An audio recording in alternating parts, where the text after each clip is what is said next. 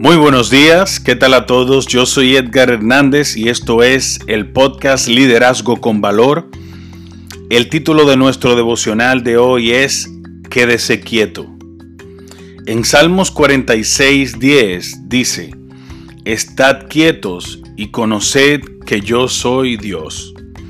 La necesidad más profunda de su alma es quedarse quieto en la presencia de Dios Deje de luchar con sus problemas y de preocuparse por sus circunstancias, pues el Dios Todopoderoso es mayor que todos ellos. Así que calme su alma y enfóquese en la sabiduría, la capacidad y el calendario asombroso que tiene Dios para nosotros, para usted.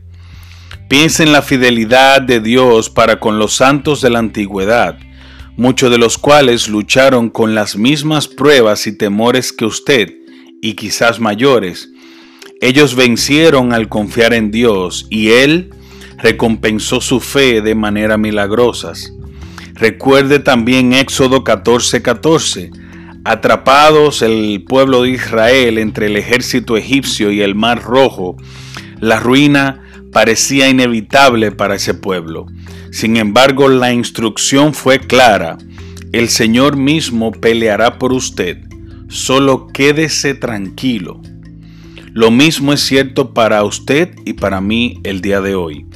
El Padre quiere rodearle con su paz y demostrar su poder, pero lo hará solo en la medida en que usted descanse en su cuidado y ponga en su mano omnipotente todos sus problemas.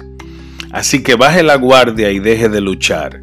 Permita que el pleno significado de esto le impacte hasta la médula. Recuerde que Él es Dios, Él le ama, Él le ayudará y no hay razón para que usted tema. Así que si quieres, puedes orar conmigo así.